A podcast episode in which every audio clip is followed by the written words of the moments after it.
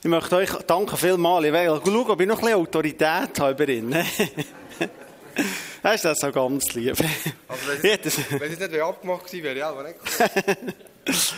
Ich möchte euch ganz herzlich begrüßen. Ich habe mich sehr gefreut. Leider äh, Sandra nicht kommen weil äh, Noah noch krank ist. Es hat sehr richtig gefreut. Ich freue mich auch immer um euch zu sehen. So der Flügel hier. Ich weiß, ein paar gehört eigentlich auch da über vom Alter her, aber das sind ganz wichtige Leute. Habt Sorge zu denen, die beten. Das sind die Fürbitter, viele von denen. Möchte ältere Leute sind die, die beten. Eure Antwort ist das Gebet und manchmal nicht mehr Wort und das bewirkt mehr. Ich habe diese Woche etwas erlebt. Und zwar habe ich alte Bibel aus dem Schaft vorgenommen, habe die aufgemacht, dann steht es vorderst drinnen, zur Einsegnung Adrian Vorer 1992. Ist das möglich, Ecki? Hast du mir als 17-Jähriger... Ist das... Oder hast du das einen Kampfspruch falsch, ein Kärtchen nicht mehr aufgegangen, ist denke ich bei mir... Oder hast du eine Erklärung? 19, äh, mit 17 hast du mich gesegnet, nicht? Ah. Das kann nicht stimmen, oder? Das ist meine Konf zur Einsegnung. Ich so denke, das ist Konf. Weil es steht wirklich Einsegnung. Zuerst ich, das ist irgendwie Segnung, Einsegnung. Vielleicht ist das Kärtchen ausgegangen, ich denke, bei mir oder so kannst du noch was anderes nehmen. Salz. Wenn wir, hä? Das Lager. Gut. Äh, ihr seht, das ist natürlich ein sensationeller Einstieg heute zum Thema Geschichte. Ihr merkt, irgendetwas in meiner Biografie stimmt hier nicht. Und ich möchte heute Morgen mit euch etwas testen, wäre ich froh, wenn wir vielleicht so vier, fünf Leute ein Feedback geben können. Ich weiß nicht, ob man das noch kann. Ich möchte mit euch eine Lehre machen, ob das ankommt. Für mich ist ein Thema, das mich bewegt seit Jahren. Und denkt, wo kann ich das testen? Am besten zu Frutigen. Ihr seid ehrlich zu mir. Jetzt will ich nicht, dass alle können sagen, es ist gut sondern vielleicht so ein paar, die morgen mal ein Mail schreiben, zwei, drei Leute und sagen, hey, das geht nicht, es ist zu lang, zu langweilig, es kommt nicht an, es bewirkt nichts. Von dem her möchte ich mit euch einmal einsteigen in das Thema Israel. Predigt, habt ihr schon Predigen gehört darüber? Richtig zum Thema Israel. Nicht so viel, oder? Ihr könnt euer Handys vornehmen, wir lesen miteinander ein paar Bibelstellen und mein Ziel ist, euch ein Gerüst zu geben. Mit vielen Spuren, die könnten wichtig sein. Ich möchte sagen, wir sind mit den Pastoren von VFMG, du bist dabei gewesen, in Israel gewesen, und ich gedacht, ich kann mit denen auf Jerusalem, auf ein Dach hoch, auf Israel beten, das ist ein Desaster geworden, gell? Weil ich gemerkt, etwa 60 Prozent der Prediger in der Schweiz glauben, dass Israel heute keine Bedeutung mehr hat. Und ich finde das eine der grossen, gefährlichen Irrlehren. Aber jetzt könnt ihr euch vorstellen, ich bin in diesem Fall 40 gegen 60. Habt das im Hinterkopf. Wenn ihr euch mit dem Thema davon beschäftigt. Ich möchte euch ein paar Zahlen geben oder ein paar erste äh, Sachen zu Israel. Israel ist aus einer doppelten Erwählung heraus entstanden. Und zwar hat Gott der Abraham berufen, der gemäss dem Römerbrief von unserem Glaubensvater ist. Und er hat er zweimal jemanden abgelehnt und jemanden gewählt. Zuerst ist er zum äh, Ismael und hat dem Abraham gesagt, nein, es ist nicht der Ismael. Ich würde übernatürlich einen Sohn geben, der Isaac, den ich erwählt habe. Und Abraham hat im 1. Mose 17 Gott angeboten und gesagt, nimm doch den Ismael. Das ist doch vielleicht nicht bewusst gewesen. Er sagt, nimm ihn doch. Und er sagt, nein, ich wähle jemand anderes. Die zweite Erwählung war bei Mesau. Ist nochmal genau die gleiche Geschichte. Zwei Buben kommen auf die Welt und Gott sieht, der eine wähle, der andere nicht. Es ist der Jakob geworden, der später den Namen Israel bekommen.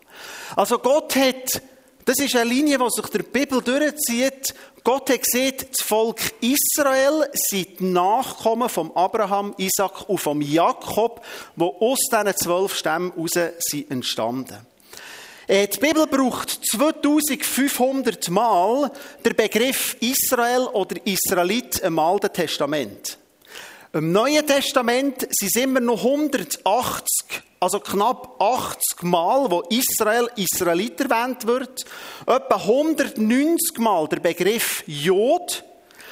Die Juden sind ja heute zum Synonym geworden für Israel. Und zwar ist das entstanden, als sie aus der babylonischen Gefangenschaft sind zurückgekommen. Sie sind zurück nach Jerusalem, das ist in Judäa. Und darum hat man von denen angefangen, den Israeliten auch Juden zu sagen. Das kommt von da. Sie sind zurück nach Judäa die Gefangenen. Darum hat man von diesen Juden sagen. Darum, wenn wir heute sagen, Juden und Israeliten, ist auch in der Bibel in dem Sinn, äh, meint eigentlich das gleiche, äh, das Volk von Gott. Das Wort Christ wird meines Wissens im Neuen Testament dreimal erwähnt. Das Wort Liebe habe ich gestern nachgegoogelt, in der ganzen Bibel, nicht annähernd tausendmal Liebe oder Liebet. Also jetzt können wir sagen, wir haben fast 3000 Mal wird der Bibel Israel, Jod, Israelit äh, erwähnt. Also es ist ein Riesenthema der ganzen Bibel, das sehr zentral ist. Wir haben heute angefangen und gesagt, im Neuen Testament, wir ersetzen, das ist die Theologie, die jetzt ist zehnfach erklärt, aber ganz simpel ist es so, wir ersetzen das Volk Israel mit der Gemeinde.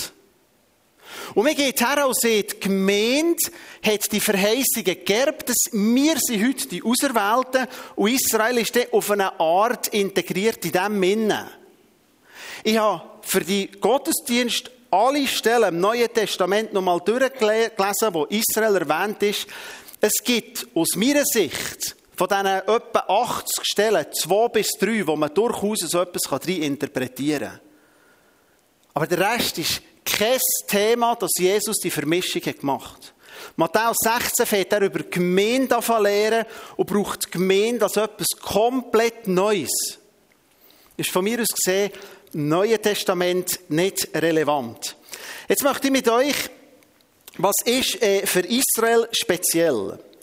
Israel, wenn wir so Einleitung sind, hat von sich selber das Verständnis, wir sind eben von Gott zu auserwählten Volk als einziges unter all diesen Nationen.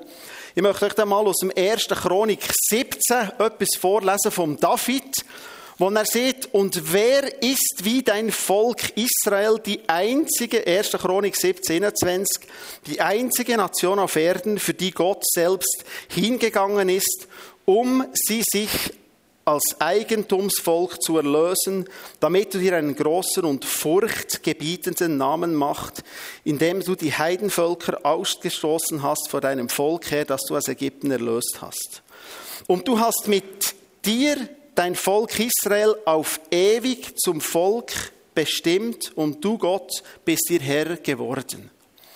Also, der David hat schon in dem, in dem Dankgebet gesehen, wo gibt es eine Nation, wo von Gott so explizit ist als sein eigenes Volk erwähnt worden. Das ist für mich ein wesentlicher Punkt. Die Schweiz wäre mir nicht bekannt oder Deutschland. Aber Gott sieht, und das ist ihr Verständnis, und das ist das Verständnis vom ganzen Alten Testament, Gott hat sich's erwählt. Und Gott hat sich's bewahrt. Das Volk Israel hat eigentlich nicht ein spezielles Volk sein.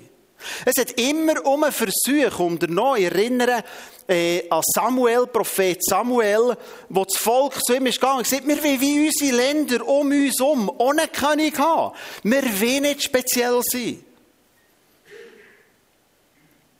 Es hat Präsidenten gegeben, der Rabbin hat bei seiner Antrittsrede ist er hergestanden und gesagt, wir wollen nicht ein anderes Volk sein, wir sind wie alle anderen Völker auch. Mit der Geschichte immer um gelitten darunter, dass man Jod ist und hat das nicht unbedingt wollen. Ich habe es im Eingang gesehen, Gott hat eine doppelte Erwählung. Mit dem Abraham im Prinzip eine dreifache Erwählung. Und er gesagt, aber ich habe euch erwählt und ich habe euch bewahrt. Jetzt fragt der Paulus ähm, äh, äh, beim Römer 3, fragt er im Neuen Testament, was ist denn der Vorteil von dem Volk? Was, was hat es denn genützt? Was ist die Antwort? Wir würden sagen, ja, wenn nicht so viel, oder? Er sagt, viel in jeder Weise. Römer 3. Viel Das hat ihnen viel genutzt. Ja, was denn? Und dann hat der Paulus etwas raus und sagt, sie haben das Wort Gottes erhalten. Gott hat zu ihnen, Römer 3, 1 bis 2, und das Speziellste ist, ihnen ist anvertraut worden, das Wort Gottes. Und das ist so für mich eine erste Spur, wer einmal in Israel war oder vielleicht noch mitkommt. Freunde, das Volk Israel kann vieles nicht. Aber es gibt keine bessere Nation, 2000 Jahre lang das Wort auf die Schrift genau bewahren. Wer mit mir in der Klagemauer steht oder selber schon war, und du siehst, in welcher Innsbrunst, das sind das Wort, das heilige Wort Gottes, das Alte Testament, hey, bin ich manchmal beschämt. Das ist etwas, was mich beeindruckt da drinnen. Und ich glaube, Gott hat ihnen einen Auftrag gegeben, wo wir dankbar sein sollten.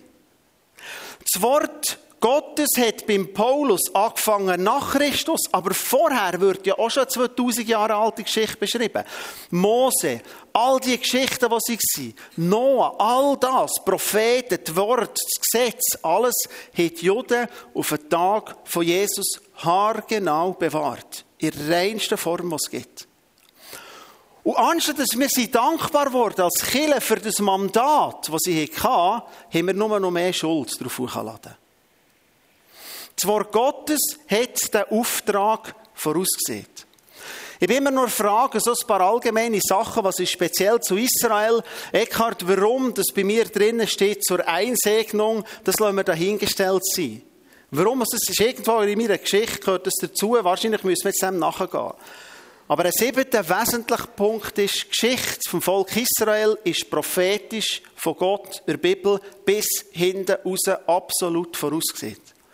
Ich habe heute Morgen nicht auf das eingehen, ich habe 17 Sachen rausgeschafft, wo mir denkt, das sind die einfachen Sachen. 17 Prophezeiungen, wo ganz messerscharf genau die Geschichte vom Volk Gottes vorausgesehen wird, bis eben ins Ende der Zeit hinein. Zwei, drei Beispiele, und das müssten wir ein anderes Mal so durchnehmen. Es ist vorausgesehen, ähm, bereits im Mose, das Land, das Volk wird nach Ägypten Gefangenschaft kommen.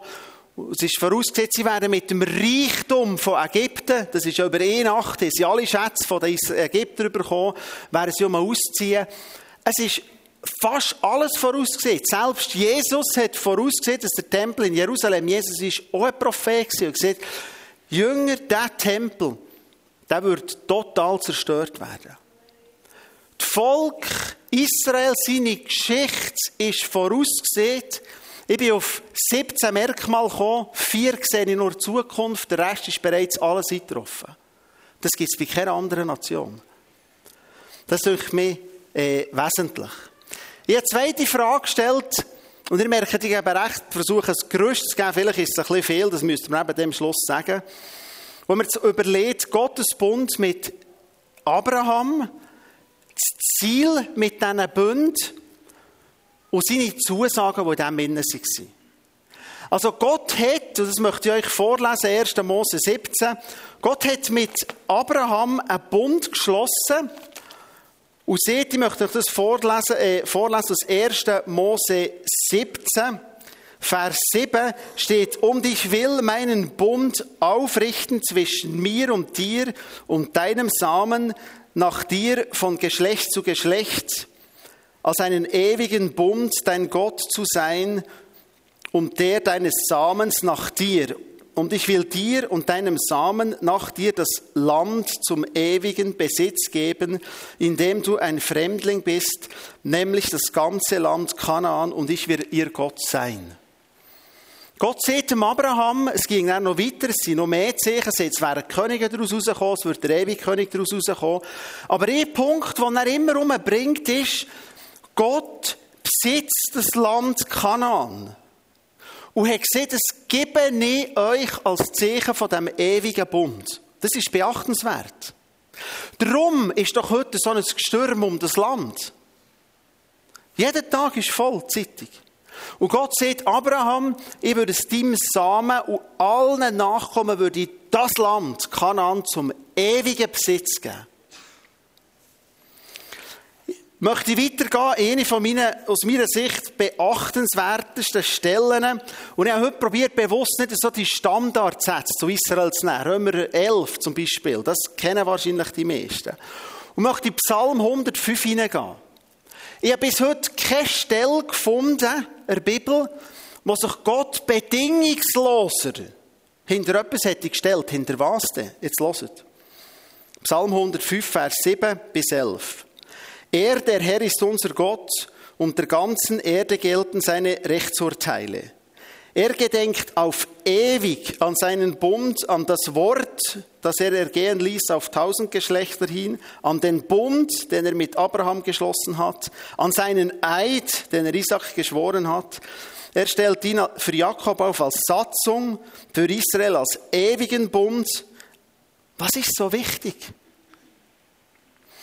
Welches Thema ist so wichtig, dass Gott Bund und Eid und ewig und versprochen und Satzungen und Gesetze, das, was ist so wichtig, dass Gott es so betont? Das ist nicht mal der Tod von Jesus. Ich habe nie eine Stelle gefunden, bis heute in meiner Bibel, wo es so eine totale, totale Verpflichtung kommt. Für was? Und jetzt hört. Dir gebe ich das Land Kanaan als euer Los eures Erbteils. Er stellt sich mit seinem Wort, mit seinen Satzungen, mit seinem Eid, mit seinem Gesetz, mit, mit seinem ganzen Wesen dahinter und sagt, in der stärksten Form, ich würde euch das Land als Erbteil Gottes geben. Gott braucht starke Worte, für seinen Bund mit Israel zu bestätigen. Ich möchte zu einer weiteren Beobachtung gehen. Ihr merkt, ich gebe euch so das grösste, ein paar Bibelstellen, wo ihr vielleicht ein bisschen darüber weiter nachstudieren könnt. Und zwar möchte ich Ihnen für mich eine der erstaunlichsten Stellen, die ich gefunden habe, und die steht im äh, Jesaja Kapitel 11.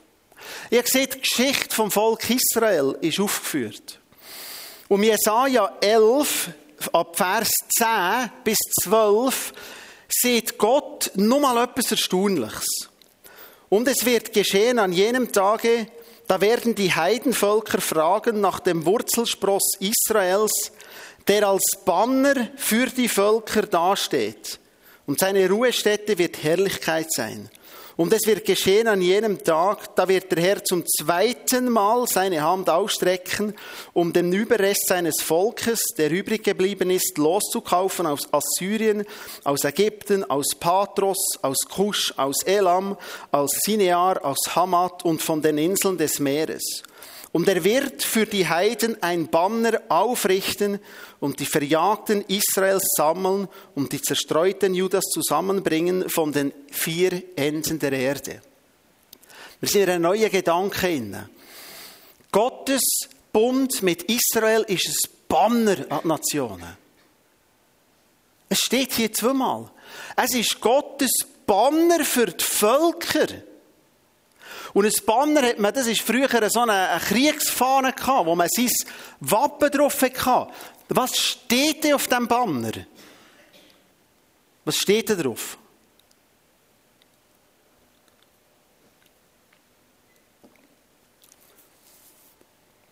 Ich weiß es nicht. steht nicht in der Bibel.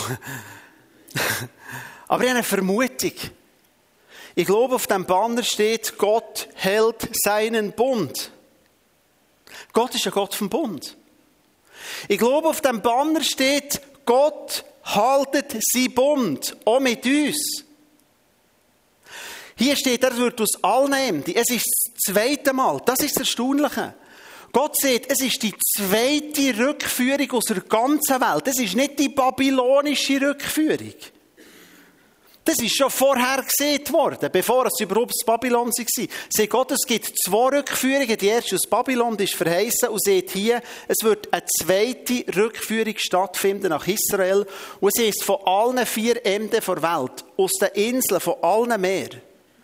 Ich habe mal mit einem Theologen diskutiert, der sehr äh, Israel kritisch ist und sagt, aber sag jetzt mal, es steht doch in der Bibel, dass Gott vor der ganzen Welt sein Volk zurückführen wird. Dann sagt er, ja, das kann ich nicht lügen, Aber mein Gedanke ist, Gott will sie besser evangelisieren darum hat er sie auf einen Haufen zusammengenommen. Und da hat er einen doppelten Fehler drin. Erstens kannst du Juden, je mehr du zusammen hast, desto schlechter evangelisieren. Ich habe viel mit denen zu tun. Also am liebsten möglichst aufteilen, wo sie, wo sie integriert sind, als hier.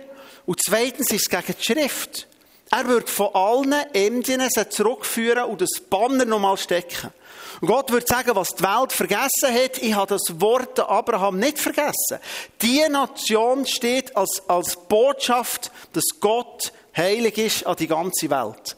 Heute hat man über 100 Ländern bereits Juden zurückgeführt auf Israel. Das hat angefangen 1948.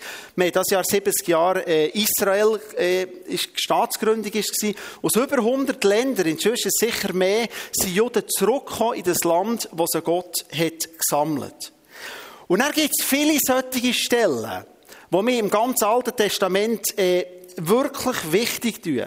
Es steht zum Beispiel, es wird keinen Frieden geben. Gott sagt im Jeremia 30, die kommen zurück, aber in Jerusalem wird kein Frieden sein. Wir haben keinen Frieden heute.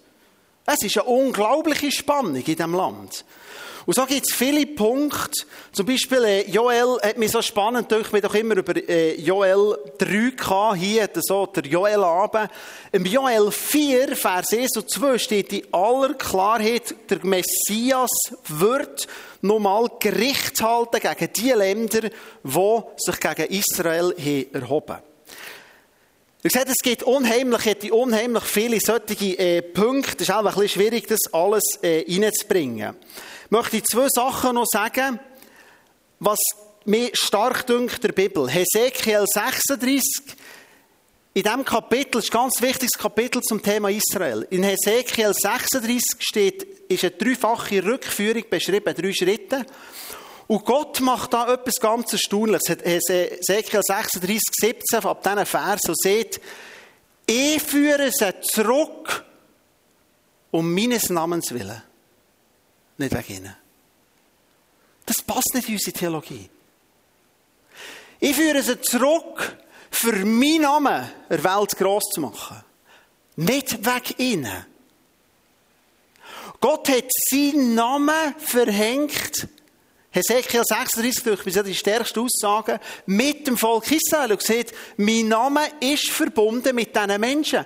Das haben wir im Neuen Testament ja so. Jesus verhängt sich mit dir und mit deinem Verhalten. Und sieht, ich würde sie zurückführen um meines großen heiligen Namens willen.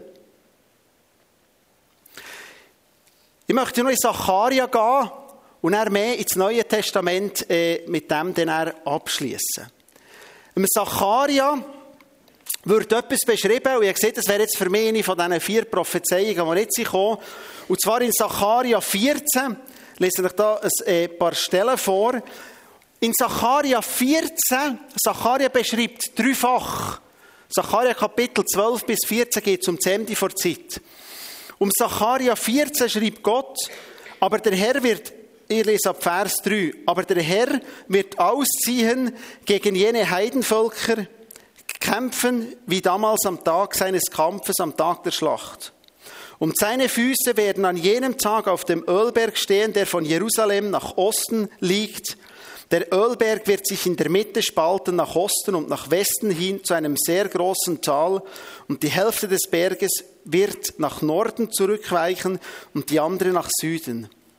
Da werdet ihr in das Tal meiner Berge fliehen und seht, denn der Herr wird kommen, der Gott mit allen seinen Heiligen. Also um Zacharia, sieht, die Geschichte von Israel hört nicht auf. Um Zacharia 14 heißt es, er wird kommen. Das ist im Neuen Testament vorausgesehen. Die Engel haben gesagt, so wie Jesus sieht, die Himmel fahren, so wird er um kommen. Er ist vom Ölberg hochgefahren, kommt um machen. Und ich bin fast sicher, ich weiß, wo genau das passiert. Nämlich beim Augusta Victoria Spital. Der Ölberg hat wie zwei. Es gibt den Mount Scopus und den Ölberg. Und da drinnen steht ein Spital, das die Briten gebaut Und da hat es vor etwa 30 oder 40 Jahren bereits ein Erdbeben gegeben, genau in dieser Talsenke. Und da seht ihr, auf dem Ölberg wird der Herr in Macht kommen er wird kommen, um Gericht zu sprechen, das hören wir nicht gern. Und es wird eine Teilung geben In dem Moment, wenn seine Füße den Boden berühren, wird es Erdbeben sein, wo die eine Hälfte nach Ostjerusalem drängt und die andere in Sinomtal hinein. Er wird in Israel zurückkommen. Und warum kommt er da zurück?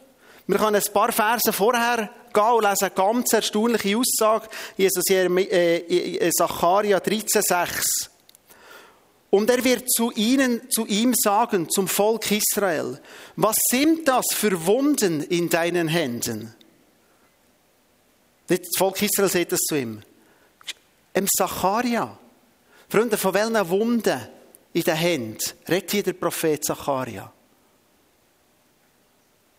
Das ist doch klar. Von den Wunden von Jesus am Kreuz.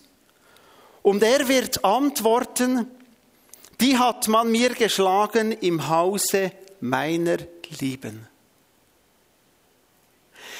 Jesus wird sich dem Volk Israel um offenbaren.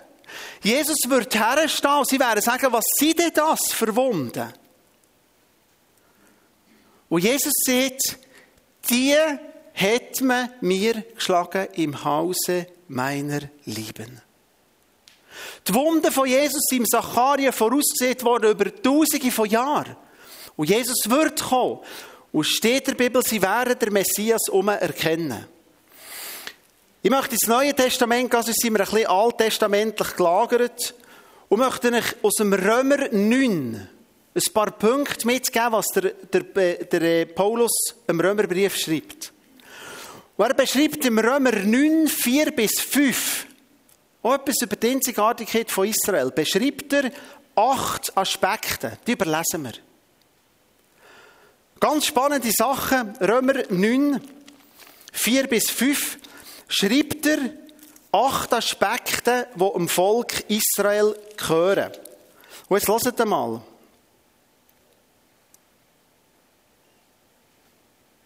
Ich wünsche nämlich, dass selber Christus verbannt, selber von Christus verbannt zu sein für meine Brüder, meine Verwandten nach dem Fleisch, die Israeliten sind, denen die Sohnschaft, die Herrlichkeit, die Bündnisse gehören und die Gesetzgebung und der Gottesdienst und die Verheißungen. Ihnen gehören auch die Väter und von ihm stammen nach dem Fleisch, und von ihm stammt nach dem Fleisch Christus, der da ist über alles gelobt in alle Ewigkeit. Jetzt beschreibt der Paulus und sagt nicht, es hat gehört. Das ist vorbei. Die Löhle haben es nicht gepackt. Sondern er sagt, das sind acht weitere Merkmale. Die Kindschaft, Annahme als Nation, die Herrlichkeit, der Bund, das Gesetz, der Gottesdienst, die Verheißungen. Das ist alles an Israel gegangen. Und von mir aus gesehen, sieben und acht öffnet sich für uns. Und er sieht die Väter, in Form von Abraham, wo uns auch zum Vater ist worden, und Christus. Und jetzt ist vorhin so, hast irgendwie du, Simon, oder ich weiß nicht, wer gesagt, was hätte Weihnachten mit Israel zu tun? Und ich werde die Antwort geben auf das. Ich habe die Frage aufgeschnappt, der Einleitung. Was hätte Israel mit Weihnachten zu tun? Bis jetzt würdet ihr sagen, noch nicht so viel, oder? Aber von mir aus gesehen, die fast wichtigste Stelle zum Thema Israel ist in Johannes 4,22. Johannes 4,22 sieht Jesus ganz einen simplen Satz. Denn das Heil kommt aus den Juden. Er redet mit der Samariterin und sie reden da über den Berg Garisim, da gehen wir manchmal schon her, das ist ein spannender Ort. Und er sagt dann, aber wir wissen schon, von wo das kommt. Das Heil kommt von den Juden. Und jetzt ist das spannend. Jetzt würden wir sagen, ja, aber hör doch auf, Mann, das Heil kommt von Jesus. Es ist doch blöd, was du da erzählst. Nein. Wenn wir die Schrift wie ernst nehmen, hat Jesus in aller Deutlichkeit in Mehrzahl. Jesus hat sich verstanden in der Geschichte der Propheten. Jesus hat sich verstanden in der Geschichte der Könige. Jesus hat gewusst, dass sein Vorfahren der David ist. Jesus hat gewusst, alles, was war, hat Gott gemacht. Und zwar hat er das Ende wie denkt. Was steht im Jeremia? Vom Anfang an. Er hat das Ende vom Anfang an im Fokus gehabt. Gott ist nicht ein Bund in die Hose und dann im Noah ist ein bisschen schlecht und dann hat man nochmal etwas gemischt und nochmal etwas so. Das, das ist, das tun Leute, die die Theologie wegbrechen, verstehen nicht die Allmacht von Gott. Und so sieht Jesus, das Heil kommt von den Juden. Und so dürfen wir getrost unter dem Weihnachtsbäumchen hocken. Und wenn wir jetzt Römer 9, 4 bis 5 haben gelesen dürfen wir ruhig herstehen und sagen, wir können nicht genug dankbar sein dem Volk Israel für das, was sie da für uns. Haben 2000 Jahre das Wort bewahrt, dass wir heute Jesaja lesen können und wissen, der Messias ist vorausgesehen. Sie haben das überliefert. Sie haben diesen Dienst gut gemacht und haben in einem gewissen Sinn eine Aufgabe von ihnen erfüllt. Wir können nicht genug dankbar sein. Aber was hat die Kirchengeschichte gemacht? Was hat man gemacht, als Jesus da war? Wir haben 2000 Jahre haben sie für uns es gut gemacht. Und das Wort überliefert. Und was ist, wenn wir in die letzten 2000 Jahre zurückladen? Die Kirche hat die Last und die Schuld nur erhöht. Wir sollten ewig dankbar sein. Aber die Kirche hat im Verlauf von 2000 Jahren Kirchengeschichte und Politik die Last der Juden nur erhöht. In dem Moment, wo wir im Drücker waren und Gott hat gesagt, jetzt würde ich eine Phase machen, wo ich durch die Heide durchschaffe, wir jetzt nur erhöht. Mit dem Höhepunkt, dass man 6 Millionen Juden hat verbrennt im Zweiten Weltkrieg. Das ist gar nicht so wahnsinnig lang her. Es gibt noch Zeitzeugen. Es gibt noch Leute, ich habe das mal gelesen, wo sie einen Nazi äh, verhaftet haben, der dabei war. Und hat man mal kurzerhand 6 Millionen Juden verbrennt. Die Bibel hat drei Kategorien. Das ist mir ganz wichtig. 1. Korinther 10, 32. Das ist mich für das Verständnis von Gott ganz entscheidender Vers.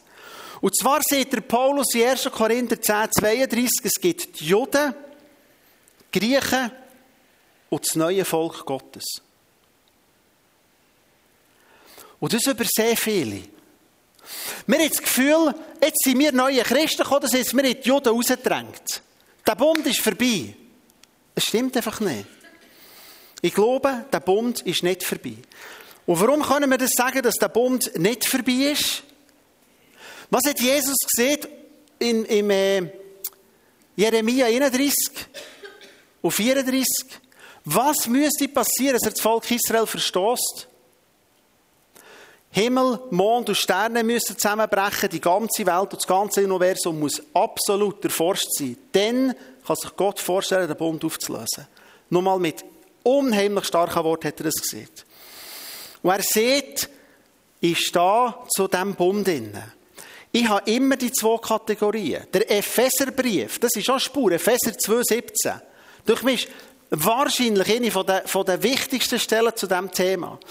Und seht ihr, es ist eine Feindschaft zwischen Juden und Heiden. Und in Christus ist ein neuer Mensch.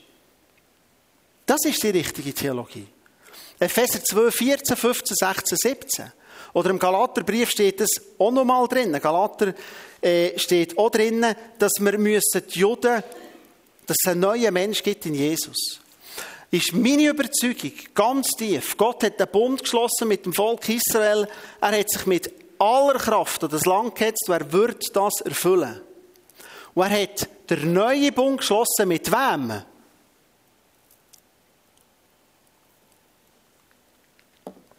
Steht in der Bibel.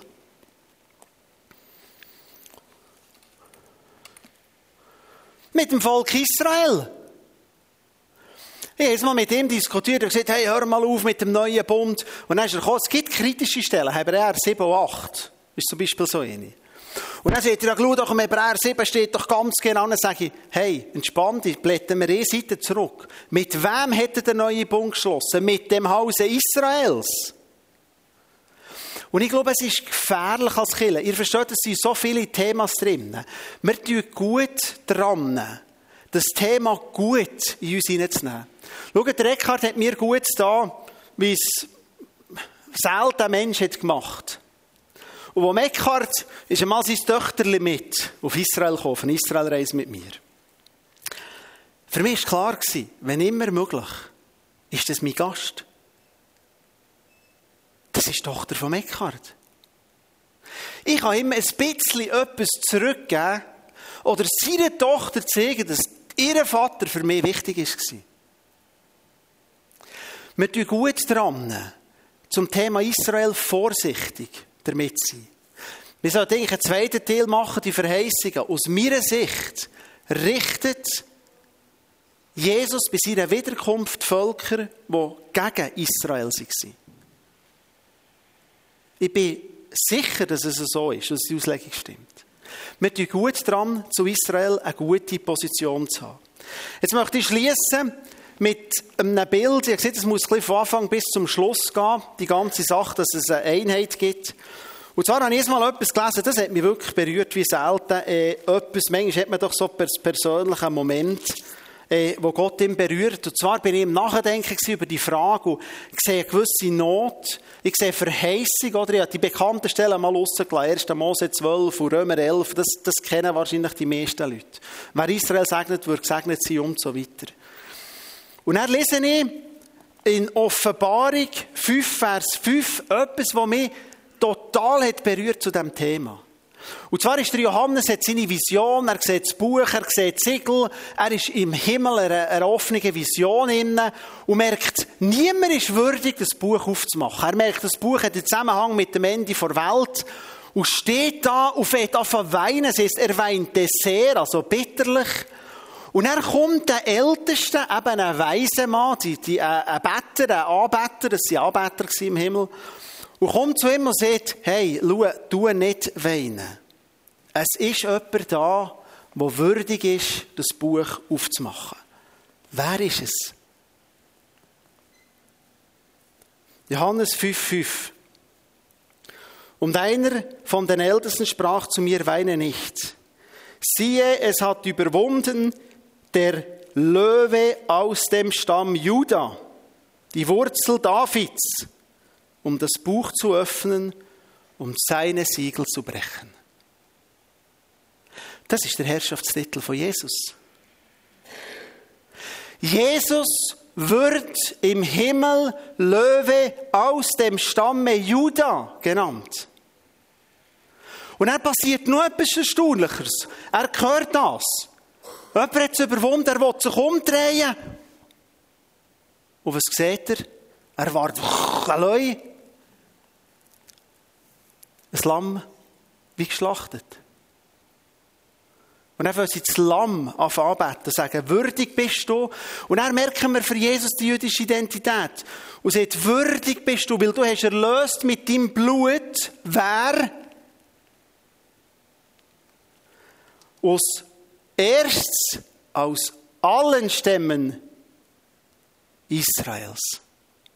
Aus allen Sprachen und allen Nationen und Völkern. Freunde, das Volk Israel wird in der Bibel von Jesus im Himmel wird erwähnt. Warum nimmt er die sechs Millionen, wenn die ersetzt sind worden, die Kille noch drei? Und sagt, Lamm hat er wählt aus allen Stämmen.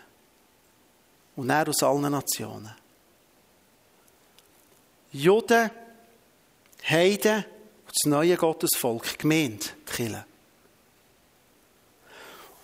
Und mir ist bewusst worden, als ich die Predige so für mich noch ein bisschen durchgelesen habe, gestern Abend nochmal, Jesus ist ein Jude Er hat sich verstanden gewusst zu seinem Volk. Und Freunde, ich weiß, das Bild hinkt am Schluss. Aber es hinkt eben nicht nur. Glauben Sie, dass Jesus keine Leidenschaft mehr hat für sein Volk? Glauben Sie, dass ihm seine Familie egal ist? Glauben ihr, ich würde wie sagen, meine Familie ist gleich, ich, habe jetzt, eine neue Kreatur in Jesus.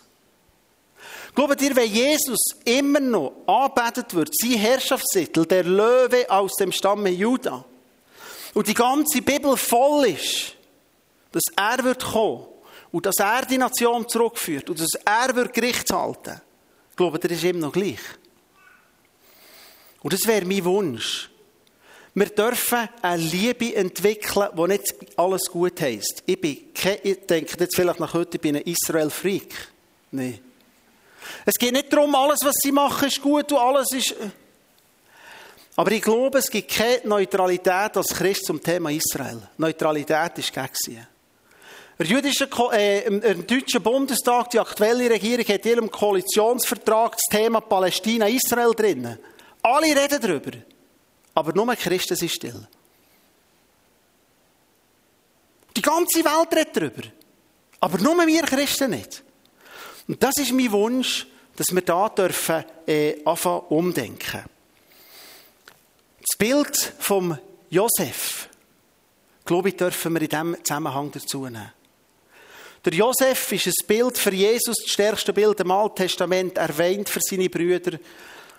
Er gibt Brot für alle Nationen. Er, für alle, die sie kommen, hat er ernährt. Aber wo seine Brüder sind gekommen, hat er bitterlich geweint. Und ich glaube, wir werden dabei sein. Ich bin jetzt auf die Stelle nicht eingegangen, es gibt andere Stellen. Wo heisst, dass sie werden Buß tun in grosser Kraft und dass sie ihn um werden anbeten als Messias. Und wir werden sehen, dass Jesus seine jüdische Identität und seine Familie, wie es der Paulus so gemacht hat, nicht abgelehnt. Der Paulus hat gesagt, ich wäre bereit, das Heil zu verlieren für meine Brüder. Jetzt möchte ich euch einladen, äh, darüber einmal ein bisschen nachzudenken. Die einfachste Anwendung ist, ihr dürft an Weihnachten einmal Danke sagen und sagen, das Heil, das Christkind kommt vom Volk Israel. Und etwas anderes, ich möchte euch einladen, mit dem und mit mir einmal auf Israel zu kommen. Es ist im März eine Reise, ich glaube, da ist ein Programm drin. Mädchen und ich werden zusammen eine Reise machen, wo wir an die Orte hergehen. Wir werden solche Sachen lesen und uns mit dem Volk Israel mehr auseinandersetzen. Jetzt würde ich gerne beten und nachher Simmel darfst du übernehmen.